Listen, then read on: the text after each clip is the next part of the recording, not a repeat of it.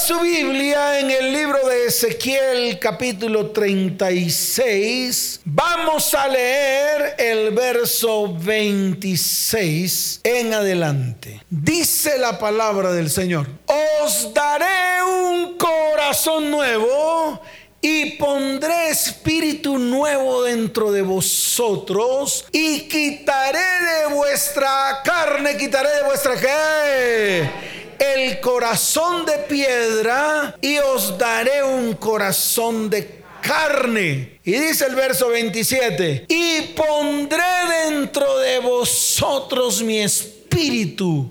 que va a colocar el Señor dentro de nosotros? Pero no lo puede ponerse su corazón. Es un corazón de piedra. Usted fíjese la falsedad de muchas doctrinas cristianas. ¿Cómo pretende el pastor, predicador, apóstol, ministro esparcir sobre la iglesia su espíritu si los que están allá tienen el corazón de piedra? Por eso el Señor establece el orden. ¿Qué hace el Señor? Dígalo fuerte, ¿qué hace el Señor? Claro, porque Dios es un Dios de orden. Y Dios no se va a meter con su desorden. Y yo se lo vuelvo a repetir hoy. No intente meter dentro de su desorden a Dios. No intente meter dentro de sus inmundicias a Dios. No lo intente, porque Dios no se va a mangualar con su pecado. Dios siempre anhela que usted sea primero que todo limpiado y transformado. ¿Cuántos dicen amén? Por eso el mismo Juan el Bautista y el mismo Señor lo declaró desde el comienzo. Arrepentíos y convertíos porque el reino de los cielos se ha que. Dígalo fuerte, se ha que Quiere decir que primero me arrepiento y me convierto para que el reino de los cielos llegue a mi vida. No al contrario, que es lo que muchos quieren hacer. Muchos pretenden primero que Dios llegue a sus vidas y luego que sean transformados. Y no es así. Por eso si usted quiere un corazón de carne, si usted quiere un corazón de qué? carne tiene que permitir que Dios arranque de su vida el corazón de piedra. ¿Qué tiene que arrancar Dios de su vida? El corazón de piedra. Por eso dice, y pondré dentro de vosotros mi espíritu. Pondré dentro de vosotros mi qué? Con una finalidad. Él coloca el espíritu en medio de usted para que las palabras que él declare queden grabadas aquí y ahí. Para que las palabras que él declara en la Biblia queden grabadas ¿dónde? No diga aquí, diga, diga, aquí, aquí, aquí, aquí y aquí. En su mente y en su corazón. Entonces yo pregunto, ¿por qué la palabra de Dios no queda grabada ni en su mente ni en su corazón? Porque su corazón es un corazón que está lleno de peñones. Es un corazón que está lleno de qué? Claro, y lo dice la palabra, y dice, y haré que andéis en mis estatutos y guardéis mis preceptos y los pongáis por qué? Por obra. Cuando la palabra entra a su mente y a su corazón, es ahí donde usted puede comenzar a ponerla por obra, forma parte de su vida, forma parte de su diario vivir, forma parte de qué? Dígalo fuerte, ¿de qué forma parte? Claro, forma parte de su diario vivir. Hasta tal punto de que si algo malo usted va a hacer, el mismo espíritu que está en usted lo redarguye para guiarlo a toda verdad. ¿Lo redarguye para qué? Claro, para guiarlo a toda verdad. De lo contrario, nada va a pasar en su vida. De lo contrario, va a seguir igual. De lo contrario, usted no va a poder ser transformado. De lo contrario, su transformación va a ser una transformación muy superficial. ¿Qué es lo que vemos hoy en día? Todos con caritas de nene. Todos con caritas de qué? Sí, de nene. Como cuando usted ve esas imágenes de acera. ¿Usted no los ha visto? No hay ninguno feo. Todos son bonitos. Es más, todos tienen cara bonita, cara de nenes, así mirando para el cielo con la coronita y con las manos aquí, como con ojitos de misericordia y de bondad. Yo le quiero decir algo, por más carita de nene que usted ponga, Dios no le come cuento. ¿Dios qué? Dígalo fuerte, Dios qué. así haga como chivo. Así haga como chivo, así haga miles de labores sociales. Así le ayude a Cuchiflía, a Misía Petronila. Así gaste plata en mercados para la gente. Así ayude a los demás. Así le tienda la mano al desvalido. Así haga como chivo. ¿Por qué? Porque precisamente Dios es el único que conoce su corazón. Dios es el único que conoce qué. Él lo dice en su palabra. Él que escudriña la mente y el corazón. Él que conoce el corazón. El que conoce qué. Dígalo fuerte que conoce Él. Y yo le quiero decir algo, el corazón del hombre es el lugar donde Dios quiere obrar el mayor de todos los milagros. Él no quiere orar el milagro en el hígado, ni en el intestino, ni en el estómago. Porque muchos piden son esos milagros. Señor, sáname del cáncer. Señor, sáname de la migraña. Señor, sáname del hígado. Señor, sáname de los pulmones. Todos quieren los milagros físicos, pero no entienden que todos esos problemas que usted tiene físicos se originan en el corazón. ¿Dónde se originan? Dígalo fuerte, ¿dónde se originan? Porque Dios precisamente quiere obrar el mayor de sus milagros en el corazón. Por eso es necesario que nosotros abramos nuestro corazón. ¿Para qué? Para que Él pueda transformarlo. Para que Él pueda qué? Comenzando por usted. Por eso yo siempre le he dicho, no busque transformación fuera de usted. No pretenda que su transformación va a ser porque le cambien la mujer. Que eso es lo que hemos hecho. ¿Qué han hecho los hombres hoy cuando dejan a sus cónyuges? Pretenden que haya un cambio en sus vidas. Dicen, ya estoy aburrido de esta vida que llevo con esta mujer. Por lo tanto, yo quiero a alguien, yo quiero que Nadie te va a poder hacer feliz a ti. Y yo le digo a la gente, a los que vienen a consejerías, a los hombres que han dejado, abandonado a sus mujeres o a su cónyuge para irse con otra mujer, pretendiendo que con la otra mujer le va a ir mejor. Yo le quiero decir algo, no va a pasar eso, porque el problema no está fuera de usted. El problema no está en la mujer que usted un día tomó por esposa. El problema está dentro de usted. Usted tiene que buscar el problema dentro. ¿Dónde tiene que buscar el problema? Dígalo fuerte, ¿dónde tiene que buscar el problema?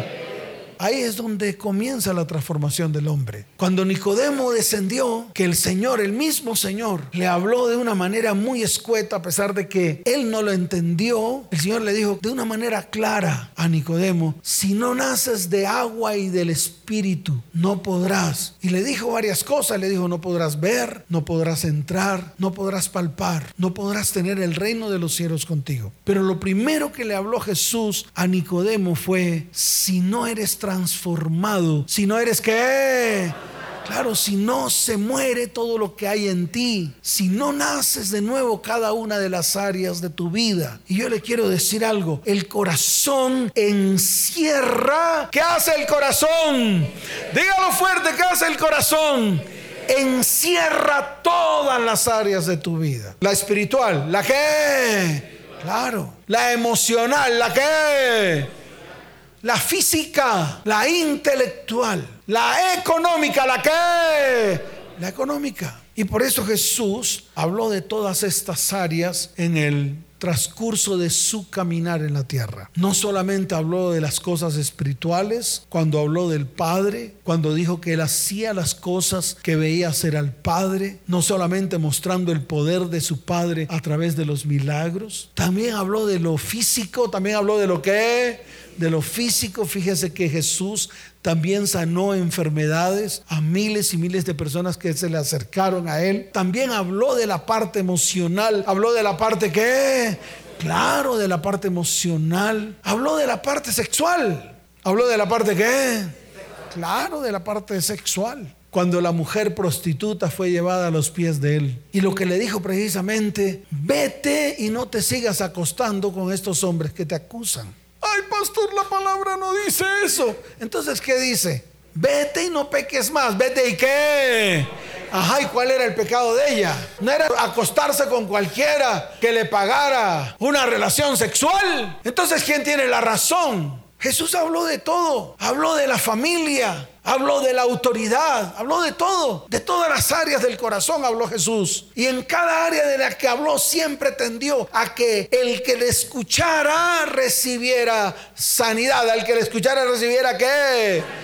Habló hasta de la economía suya y la mía. Habló hasta de pagar los impuestos, habló hasta de pagar qué Claro, los impuestos, habló de los diezmos, las ofrendas, habló de todo. Jesús no solamente se limitó a la parte espiritual, Jesús fue más allá, habló de todo lo que encierra el corazón del hombre, habló de todo lo que encierra qué Claro, el corazón del hombre. Por ejemplo, en el libro de Mateo, capítulo 12, desde el verso 33 en adelante, hay una palabra que dice lo siguiente, o haced el árbol bueno y su fruto bueno, o haced el árbol malo y su fruto malo, porque por el fruto se conoce el árbol, por el fruto se conoce qué?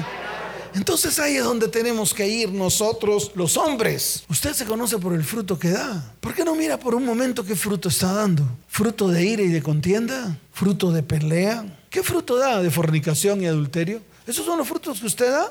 Yo le pregunto a ustedes, ¿el fruto que da cuando mira su celular, cuando recibe llamadas? ¿Ese es el fruto que da? ¿Qué fruto da? ¿Fruto de labios maldicientes? Ay no, pastor, yo a veces oro y voy a ayunos y hago vigilias ¿Usted cree que eso le va a salvar? ¿Usted cree que ese es el fundamento de la doctrina? Es más, él mismo le dijo a los discípulos, mientras yo esté aquí con ustedes, ustedes no tienen que hacer nada. ¿Cuántos dicen amén?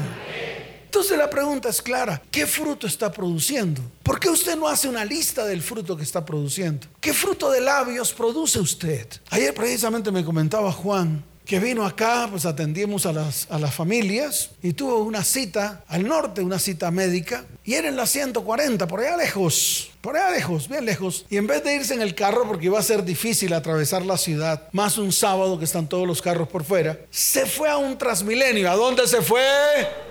A un transmilenio. Y dice, pastor, tenía tiempo que no entraba en un transmilenio. Pero lo que yo oía a los que estaban en el transmilenio, las palabras que todos sueltan, las conversaciones, las que, las conversaciones eran conversaciones todas inicuas, llenas de iniquidad, llenas de maldición, palabras maledicientes desde que salió de la estación de la 32 hasta que llegó a la, a la estación de destino todo lo que oyó, las conversaciones entre los jóvenes, las conversaciones entre las viejas y viejos. ¿Viejas y qué?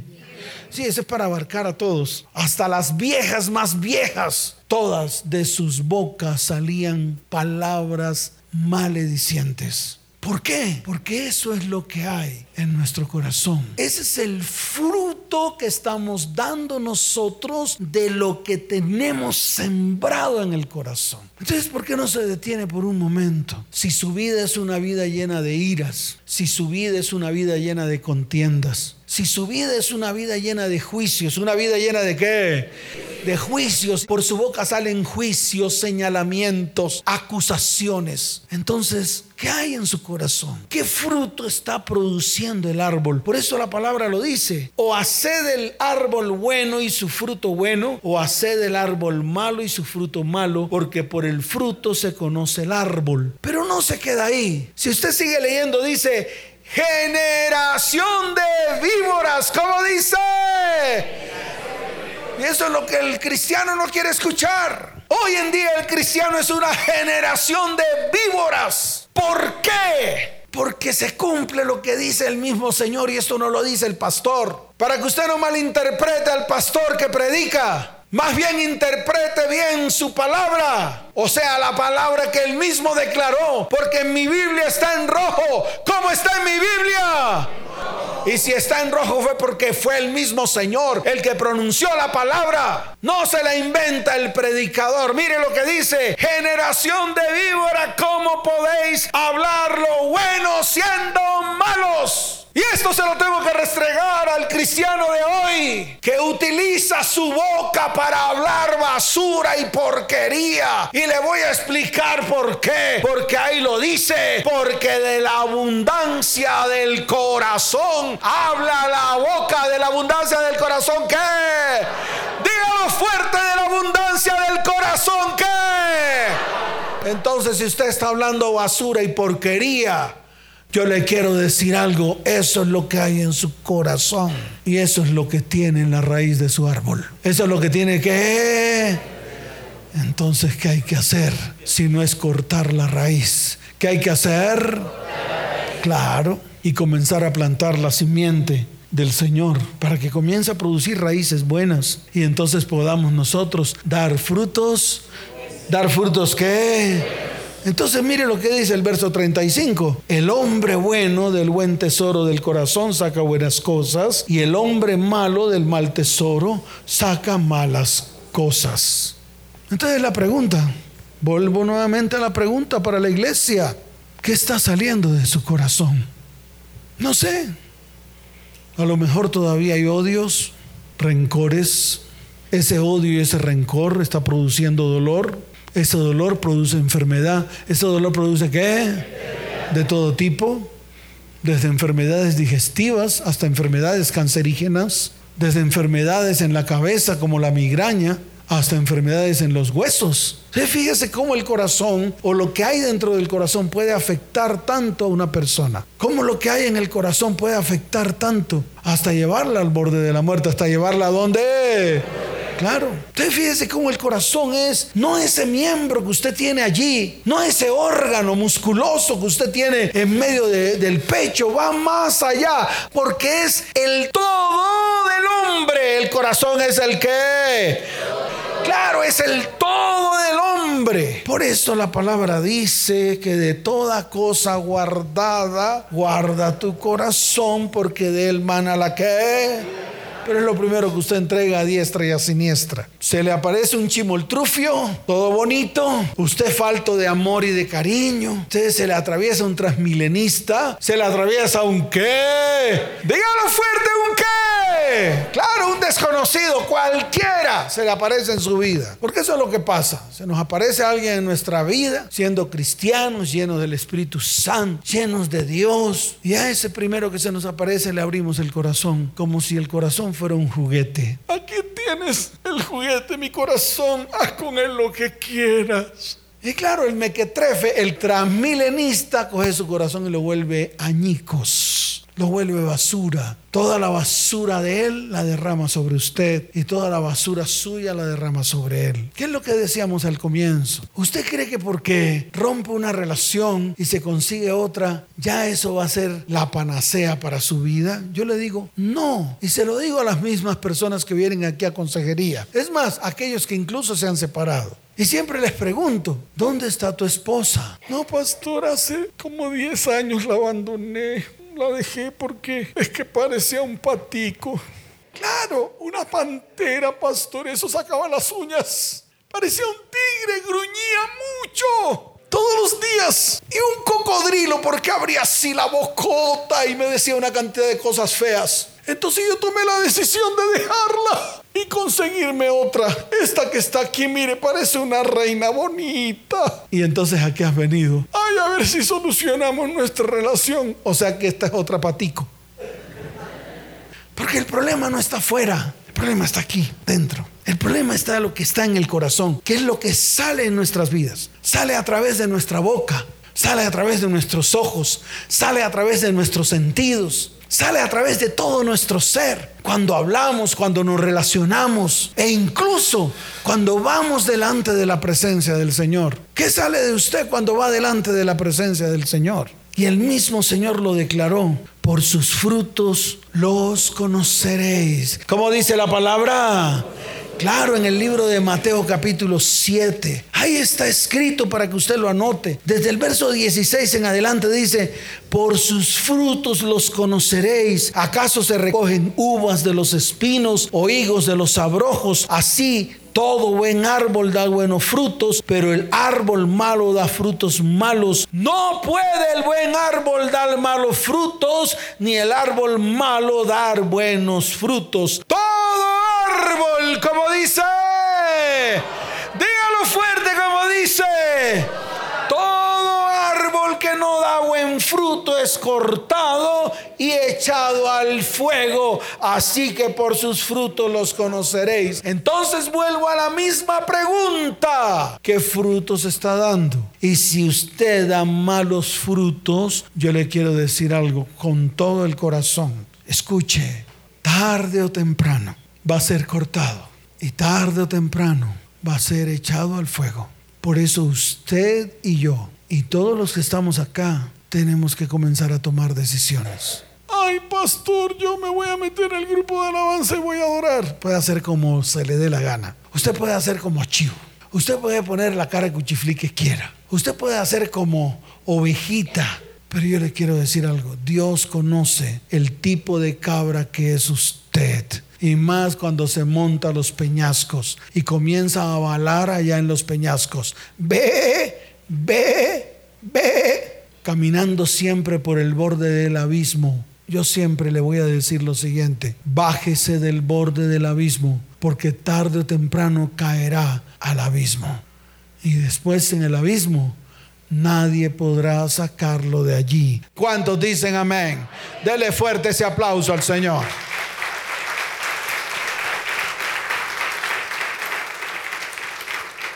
Ahora, ¿Qué quiere el Señor? Es ahí donde tenemos que comenzar a mirar con detenimiento. ¿Qué quiere el Señor?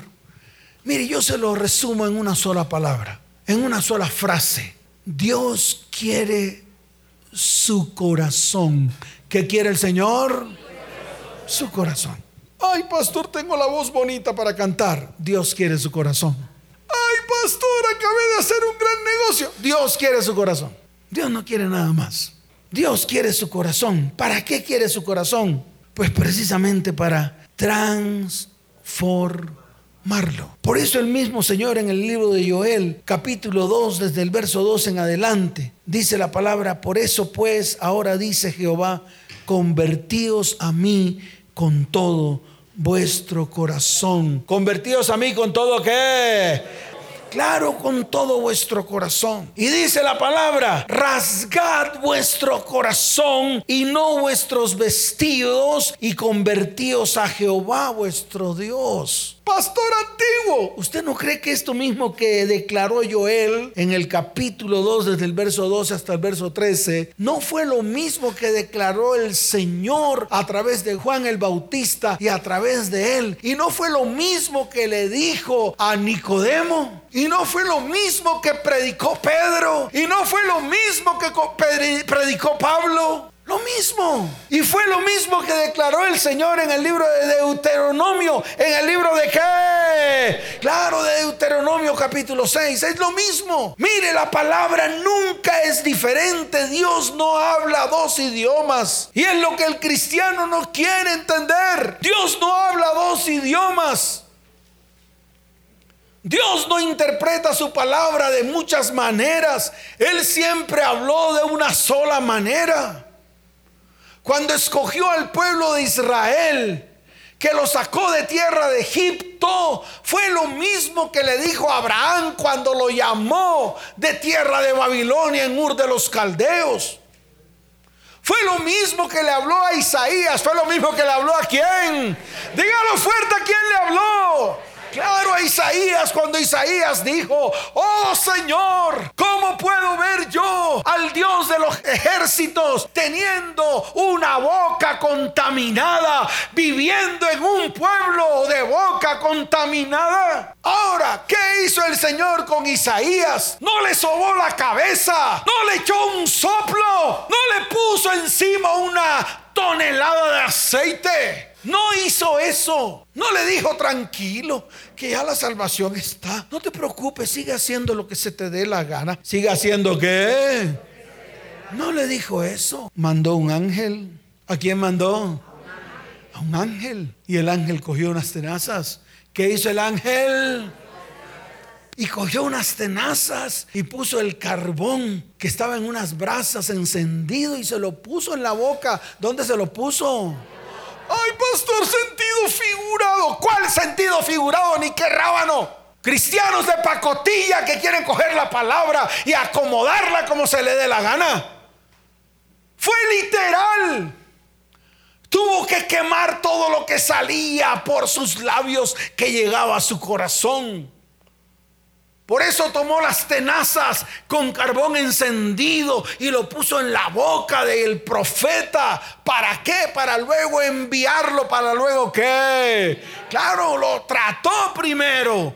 Trató con el corazón de Isaías para que pudiera ir a ese pueblo, para que pudiera hablar lo que Dios le estaba mandando hablar, para que pudiera decir, no hay en ese pueblo cosa sana sino llaga podrida, hinchazón, que es lo que hay en el corazón del hombre actual.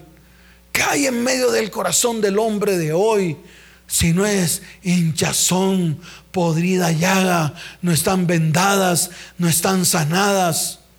¿Y cómo pretende usted seguir caminando por la vida cristiana cuando toda su vida está llena de maldad, iniquidad e inmundicia. Entonces Dios tiene que comenzar a trabajar en su vida y usted tiene que permitir que Dios toque su corazón. ¿Cuántos dicen amén? Por eso en Deuteronomio 6, desde el verso 4 dice, oye Israel, ¿cómo dice? Dígalo fuerte, ¿cómo dice? Oye Israel, ahora ponga su apellido ahí, el de su familia, el suyo. Yo pondría, oye Luis, ¿cómo pondría yo? Claro, usted ponga el suyo y mire lo que dice. Oye Luis, Jehová nuestro Dios, Jehová uno es. Él no cambia, su carácter es único. Y Él no va a cambiar por la linda cara suya. Él no va a cambiar porque a usted se le dé la gana de que Dios cambie. Él no va a cambiar porque usted le ruegue y le pida, Señor, por favor, que no descubran a la chimoltrufia. Señor, por favor, que la chimul no quede embarazada. Fue que ayer tuve relaciones con ella. Soquetes, sordos. Es un pueblo sordo que pretende meter a Dios en medio de sus inmundicias. Por eso lo dice el verso 5 de Deuteronomio 6. Dice, y amarás a Jehová tu Dios de todo tu corazón y de toda tu alma y con todas tus fuerzas. ¿Cómo hay que amar al Señor nuestro Dios? Claro, todo nuestro corazón, nuestra alma y nuestras fuerzas. Y dice, y estas palabras que yo te mando hoy estarán sobre tu corazón. ¿Dónde tienen que estar las palabras? Volvemos a lo mismo. Y fíjese que está en Deuteronomio. Fíjese que está más atrás. Pero lo mismo que dice Deuteronomio lo dijo el Señor. Y se lo dijo a todos. ¿Ustedes quieren ser mis discípulos? Estaba con sus discípulos ahí todos chévere. Ajá, Juancho. ¿Tú quieres ser mi discípulo? Entonces me imagino a Juancho diciendo, sí, ¿cómo dijo Juancho? No podéis ser mis discípulos si no cumplen con lo que yo digo. No podéis ser, mis discípulos si no obedecen lo que yo hablo. Increíble. Lo mismo que está en Deuteronomio. Se lo dijo a los discípulos. O sea que Jesús no se inventó nada. Yo no entiendo por qué el hombre empieza a inventarse arandelas. Si está escrito. ¿Qué le dijo el Señor a los discípulos? Ustedes si quieren ser parte de mí, tienen que poner por obra lo que yo les estoy diciendo. Pero ni eso hacen. Fue lo mismo que dijo el Señor a su pueblo cuando lo sacó de tierra de Egipto y lo llevó a la tierra prometida. Mire lo que le dijo. Y estas palabras que yo te mando hoy estarán sobre tu corazón. Si no están ahí, usted no las va a poder hacer. ¡Ay, que el soplo del pastor Chuchumeco! Pueden hacer como chivo, pueden hacer los shows más grandes, pueden tener el poder que quieran, pueden mandar la mano negra así hacia allá y, poner cara de cuchiflí, cara de trompa, pueden hacer como sea, eso no sirve. Eso no sirve si la iglesia de hoy no toma la decisión de guardar la palabra en medio de su corazón y tiene que esa palabra quedar grabada con cincel de hierro y punta de diamante para poder remover todo el pecado, la maldad y la iniquidad de medio de vidas, hogares y descendencias. ¿Cuántos dicen amén? ¿Cuántos dicen amén? Y mire lo que dice, y las repetirás a tus hijos. ¿Qué le repetimos nosotros a nuestros hijos? ¿Qué le repitió usted a su hija mayor? ¿Ustedes qué le repitió ella a su hija mayor? El estar con el papá de la hija de ella y el estar con el papá de la otra hija. Eso fue lo que la hija de ella vio. Se acabó el lío. Entonces, ¿qué vio la hija mayor? Eso. Veía que un día se veía con el papá de ella y el otro día se veía con el papá de la hermanita. Eso fue lo que hizo ella. Ay, pastor, no la avergüence. Ella no está avergonzada. ¿Sabe por qué no está avergonzada? Porque ella tomó una decisión. Ella tomó una qué? De dejar la fornicación. Tomó la decisión, se levantó firme y dijo, no más. ¿Cómo dijo? Eso es lo que se le aplaude. Ese es el carácter que Dios quiere.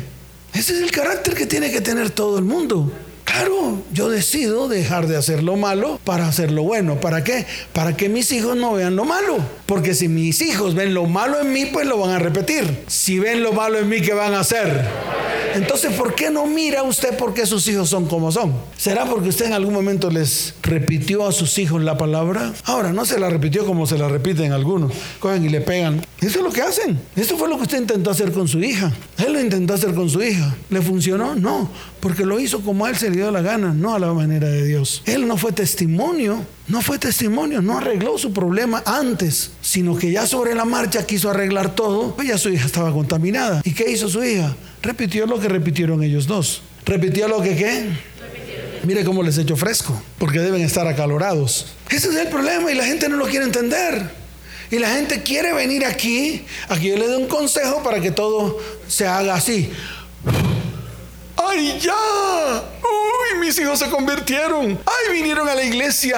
¡Ay, adoran al Señor! No, no va a pasar eso. Si usted no es el primero, ponerse firme delante de los ojos de Dios. ¿Cuántos dicen amén? ¿Cuántos dicen amén? Dele fuerte ese aplauso al Señor. Por eso dice, y la repetirás a tus hijos y hablarás de ella estando en tu casa y andando por el camino y al acostarte y cuando te levantes y las atarás como una señal en tu mano y estarán como frontales entre tus ojos y las escribirás en los postes de tu casa y en tus puertas. Ya se acabó el lío. ¿Y esto cómo se hace? ¿Usted cree que eso se hace diciendo, Padre nuestro que estás en los cielos santificado, sea tu nombre, venga tu hágase tu voluntad? No es así es cuando yo doy testimonio. Cuando yo doy qué? Claro, cuando yo hago lo recto delante de los ojos de Dios y mis hijos ven que yo estoy haciendo lo recto delante de los ojos de Dios. Eso no quiere decir que no me equivoque. Claro que sí. Claro que sí, porque somos carne, pero cuando uno comienza a dar testimonio, cuando la palabra comienza a vivir en medio de nosotros, cuando se planta en nuestro corazón, comenzamos a hablar por la misma palabra. Comenzamos a hablar por la que, claro, la misma palabra sale de nuestra boca a través de nuestro testimonio, a través de nuestro qué. Dígalo fuerte, a través de nuestro qué. Dele fuerte ese aplauso al Señor.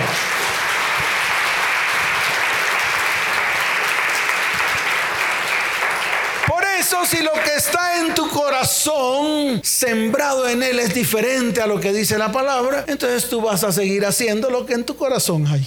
Y quiero que lo vuelvas a entender. Hay personas que me han dicho, pastor, yo quiero cambiar, ayúdeme, ayúdeme, pastor. Lo primero que tenemos que hacer es escudriñar qué hay en el corazón y comenzar a sacar todo lo que hay en el corazón. Tenemos que comenzar a sacar todo lo que hay que, o si no, seguiremos iguales.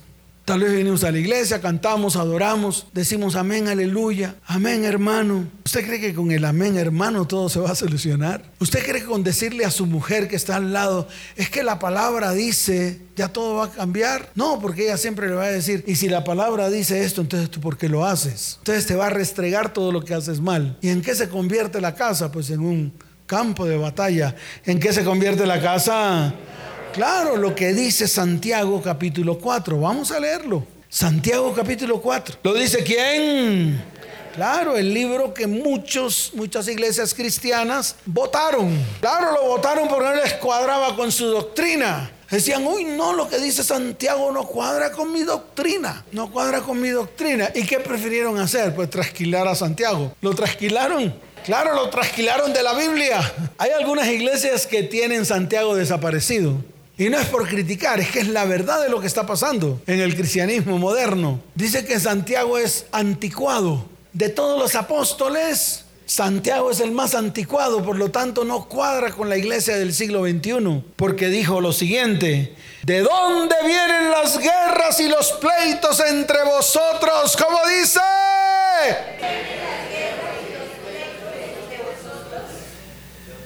¿O es que acaso su divorcio, su destrucción, su separación, su ruina, todo lo que le pasó a usted, no fue precisamente por eso? Entonces dice la palabra, no es de vuestras pasiones las cuales combaten a vuestros, en vuestros miembros.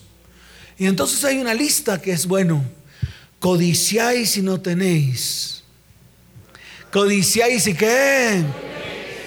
No tenéis no cumplen, no obedecen los mandamientos, codician, quieren dinero, quieren ser prósperos, pero a la manera de ellos y no a la manera de Dios, no como Dios dice en el manejo de nuestras finanzas. Mire lo que dice la palabra, matáis y ardéis de envidia y no podéis alcanzar. Wow. Combatís y lucháis, pero no tenéis lo que deseáis porque no pedís. Yo veo mucho cómo anda aquí en la lucha, pastor, trabajando duro para sacar adelante mi familia. Y le dice a uno, vuélvete al Señor y verá como todas las cosas van a comenzar a funcionar en tu vida. Ay, sí, yo voy a una iglesia más linda. Eso hay un man allá que predica todo bonito, parece un payaso predicando. Todo bonito.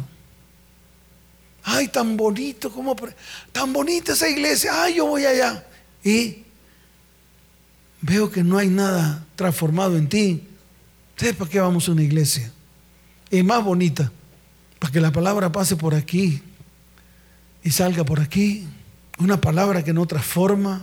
¿Cuándo vamos a comenzar a ser transformados? Y por eso dice, pedís y no recibís porque pedís mal para gastar en vuestros deleites. Y viene el verso 4 que dice, oh almas adúlteras, ¿no sabéis que la amistad del mundo es enemistad contra Dios? Cualquiera que, pues, quisiera ser amigo del mundo, se constituye en enemigo de Dios. ¿Se constituye en qué? Se acabó el lío. Esa parte de Santiago la vamos a romper. Eso dicen en muchas iglesias. Mire para que vea. Aquellos que han convertido sus iglesias en mundanos.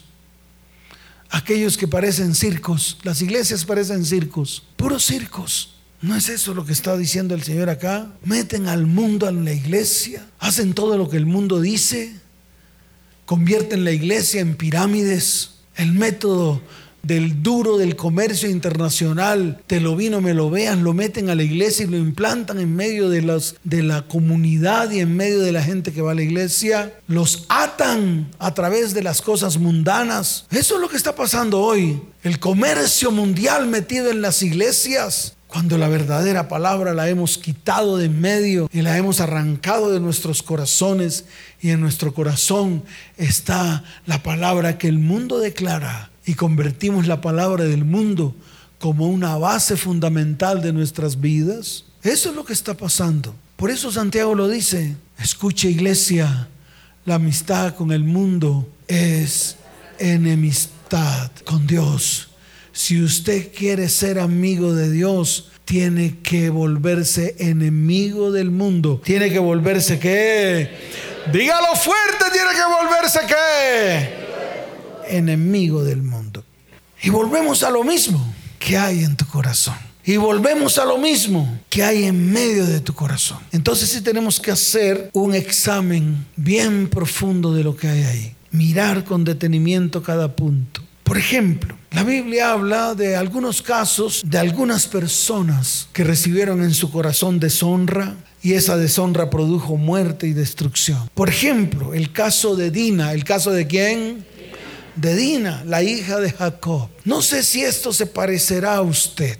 No sé si esto le ocurrió a usted en algún momento de su vida, pero en el libro de Génesis capítulo 34 registra lo que le ocurrió a Dina, hija de Jacob y Lea. Dice la palabra, se lo voy a resumir, que Dina, ¿quién? Dígalo fuerte, ¿quién? Dina salió al mundo. ¿Qué hizo Dina? Sí salió al mundo, salió a mirar lo que había fuera de su familia. Salió a mirar si lo que había fuera de, su familia le iba a gustar mucho más que lo que estaba viviendo en su familia. Entonces salió al mundo, así como cuando usted salió, la, la, la, la, la, la, así todo lindo, toda linda. Y se encontró con Siquén, hijo de Amor, Ebeo, príncipe de aquella tierra. Con ese que usted de pronto dijo en algún momento que era su príncipe azul, su princeso. Con ese al cual usted llamó qué? Dígalo fuerte como lo llamó. Claro, su princeso. Sí se llaman ahorita así, princesos. Las mujeres princesas y los hombres princesos. Claro, porque usted los ve así todos metrosexuales, pantalones apretados, zapatos con punta de aluminio, usted no los ha visto, así con cipote cinturón, casi que no les cabe nada dentro de ellos. Así todos apretados, princesos. Así salió Dina buscando un princeso. ¿Y sabe qué hizo el princeso? La violó. Dice la palabra ahí, mire lo que dice ahí. Dice, y la vio Siquén, hijo de Amor Ebeo, príncipe de aquella tierra, y la tomó y se acostó con ella y la deshonró. La tomó y se acostó con ella y qué? No es lo mismo que le pasó a usted. No es lo mismo. Y ahí comenzó la hecatombe en su vida, así como comenzó aquí la hecatombe en esta familia. ¿Usted sabe qué pasó aquí? Después de que, mire lo que dice, pero su alma se apegó a Dina, la hija de Lea, y se enamoró de la joven y habló al corazón de ella. Eso no fue lo que le pasó a usted. Es un ejemplo claro de todo el daño que ocurrió con la hija de Dina. Y lo peor, toda la consecuencia que eso trajo. Estas unas consecuencias terribles. Porque se levantaron los hijos de Jacob y acabaron con todo el mundo. Vino violencia, vino qué? Violencia. Y no fue eso lo que te pasó a ti. Vino violencia en tu corazón, dolor, odio. ¿Y qué hiciste tú? Se lo transmitiste a tu hija. Y comenzó la hecatombe para la familia. Es eso lo que ha pasado. Y eso es lo que no entendemos. ¿Y qué pasó con el corazón de Dina? ¿No quedó vuelto un etcétera? Así como quedó su corazón. Nunca más la Biblia habló de Dina. Si seguimos avanzando, encontramos el caso de Tamar. ¿El caso de quién? De Tamar, que está en el libro de Segunda de Samuel. Mírelo para que vea, para que usted vea cómo quedaron los corazones de estas mujeres que en algún momento les ocurrió algo como lo que le ha ocurrido a usted y su corazón sencillamente quedó destrozado y destruido. Ese corazón destrozado y destruido es lo que lo tiene a usted ahí sentado en esa silla. Libro de Segunda de Samuel capítulo 13. Libro de Segunda de Samuel capítulo ¿qué? 13 habla de Amnón y Tamar, dos hermanos. Ellos eran qué? Claro, hermanos, hijos del rey David. Y ahí narra la historia, la cual Amnón se enamora de Tamar. Amnón se enamora de quién? Claro, se enamora de Tamar. Y dice la palabra que Amnón manda llamar a Tamar porque él estaba disque enfermo. Estaba como enfermo, te amo, te adoro, como las tapas del inodoro. Estoy enfermo por ti. Mi corazón está enfermo por ti. Y manda a llamar a Tamar. Y llegó Tamar a prepararle comida, a darle comida en su boca. Y dice la palabra, se acostó pues Amnón y fingió que estaba enfermo. Y vino el rey a visitarlo y dijo Amnón al rey, yo te ruego que venga mi hermana Tamar y haga delante de mí dos hojuelas para que coma yo de su mano. Y fue Tamar, ahí lo dice, y fue Tamar, y mire lo que dice en el verso 10, dice, entonces Amnón dijo a Tamar, trae la comida a la alcoba para que yo coma de tu mano. Y tomando Tamar las hojuelas que había preparado, las llevó a su hermana Amnón a la alcoba. Y cuando ella se las puso delante para que comiese, asió de ella y le dijo, ven hermana mía, acuéstate conmigo. Ella entonces le respondió, no hermano mío, no me hagas violencia porque no se debe hacer así en Israel. No hagas tal vileza, porque a dónde iría yo con mi deshonra y aun cuando tú serías estimado como uno de los perversos en Israel. Te ruego pues ahora que hables al rey, que él no me negará a ti.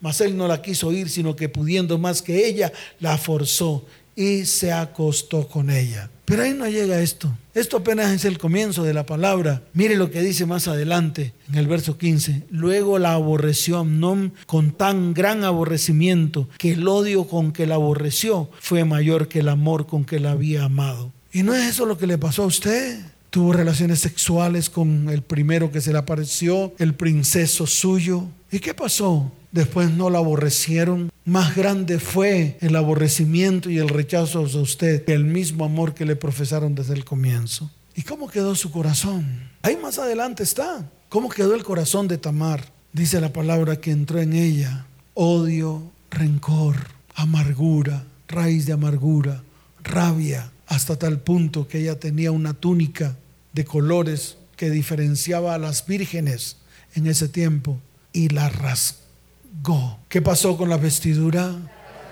La rasgó. ¿No fue eso lo que le pasó a usted? ¿Y cómo quedó su corazón? ¿Y qué ha pasado después de eso en su vida? ¿Por qué no mira? Si a partir de esos eventos que han vivido o que ha vivido usted en su alma y en su corazón, no fue la base de lo que está en su corazón hoy. Y estoy hablando a mujeres, tal vez le puedo hablar a hombres, pero es igual la condición del hombre y la condición de la mujer. Y dice la palabra, y ella llevaba un vestido de diversos colores, traje que vestían las hijas vírgenes de los reyes. Su criado pues la echó fuera y cerró la puerta tras ella. Entonces Tamar tomó ceniza y la esparció sobre su cabeza y rasgó la ropa de colores de que estaba vestida y puesta su mano sobre su cabeza, se fue gritando. ¿No cree usted que esta es la condición de la iglesia? Una iglesia que debe ser santa, una iglesia apartada hoy en día se rejunta con el mundo y llega al mundo y la contamina. ¿Y qué produce esto en el corazón de la iglesia? ¿Qué produce? Si no es maldición, maldad, pecado, dolor, maledicencia, iras, contiendas, peleas, amarguras, raíces de amargura. Y no es eso lo que están viviendo la mayoría de las familias hoy. Asómese Ayer vino esa pareja que les comenté. ¿Y qué había en el corazón de ellos?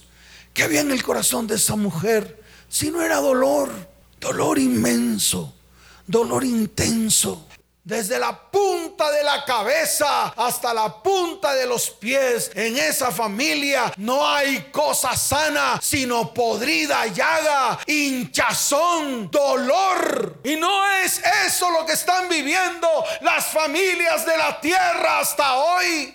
Entonces, sí tenemos que pararnos firmes y comenzar a tomar decisiones toda la iglesia cristiana de hoy. ¿Cuántos dicen amén? Dele fuerte ese aplauso al Señor. Colóquese en pie. Y el tercer caso de lo que está ocurriendo hoy en día en las familias está en el libro de Primera de Samuel. No lea la palabra, yo le voy a explicar. Fue el caso de Ana, el caso de qué? De Ana y todo el dolor que le produjo Ana el tener una rival. El tener una qué? Una penina. ¿Una qué? Una penina.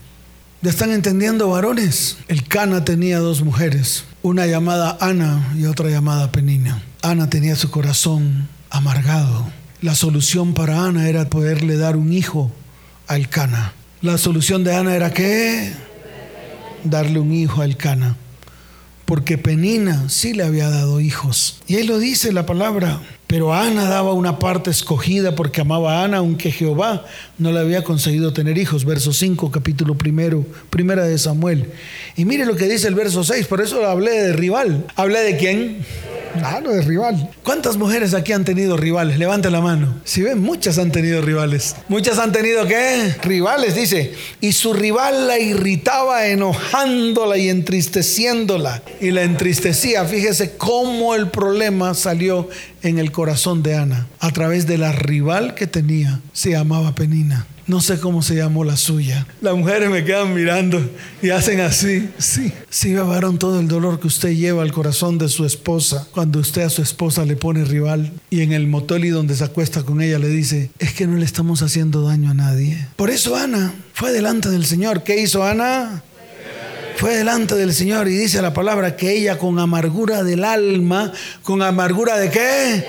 De alma oró a Jehová y lloró abundantemente amargura de alma. ¿Y cuál era su argumento? Señor, dame un hijo para ver si por lo menos el Cana me ama a mí y pueda tener un hijo de él. Y sin embargo dice la palabra que Ana ofreció a su hijo a Dios desde el vientre. ¿Hasta dónde puede llegar una mujer para poder ser valorada? para no ser rechazada. Amén. Entonces la pregunta, vuelvo otra vez a declararla. ¿Qué hay en su corazón que usted tiene que escudriñar para poder llevar delante de Dios? Y para que Dios pueda derramar agua limpia sobre usted y para que pueda haber una verdadera transformación, un verdadero cambio en su vida, su hogar y su descendencia, entonces tenemos que hacer tareas. Tenemos que que levante su mano derecha y dígale, Señor, hoy me coloco delante de ti Coloco mi corazón delante de tus ojos, porque ciertamente, diga ciertamente, tú conoces mi corazón y todo lo que hay en él. Señor, desde hoy me pondré firme, desde hoy escudriñaré mi corazón para poder arrancar todo lo que desde el momento, diga todo lo que desde el momento en que yo fui engendrado, todo lo que en el momento en que fui engendrado, comenzaron a sembrar en medio de mi corazón, en mi niñez, en mi adolescencia, en mi adultez. Y aún ahora, Señor Hoy quiero rendir cuentas delante de tus ojos y abrir mi corazón para que tú me tomes, para que tú me santifiques, para que tú me apartes del mundo, para que tú me tomes, para que tú me recojas en tus manos, para que arranques en medio de mí. Diga fuerte, para que arranques de en medio de mí el rechazo que hay en mi vida, que hay en mi corazón, para que tú sanes completamente mi amargura, mi raíz de amargura, para que tú quites de en medio de mi corazón el dolor que hay sembrado en él. Señor, diga Señor, hoy quiero dar fruto bueno. Por lo tanto, quiero que arranques toda raíz de maldad, de iniquidad, de pecado, de dolor, de amargura, de raíz de amargura. Señor, levante su mano y diga, Señor, esparce sobre mí agua limpia para ser limpiado de toda mi inmundicia. Señor, dame hoy un corazón nuevo. Coloca en mí un espíritu nuevo. Quita de mi carne el corazón de piedra. Dame, diga, dame un corazón de carne. Porque quiero que tu espíritu esté dentro de mí para poder andar en medio de tus estatutos y guardar tus preceptos y lo pueda comenzar a poner por obra en el nombre de Jesús. Amén y amén. Dele fuerte ese aplauso al Señor.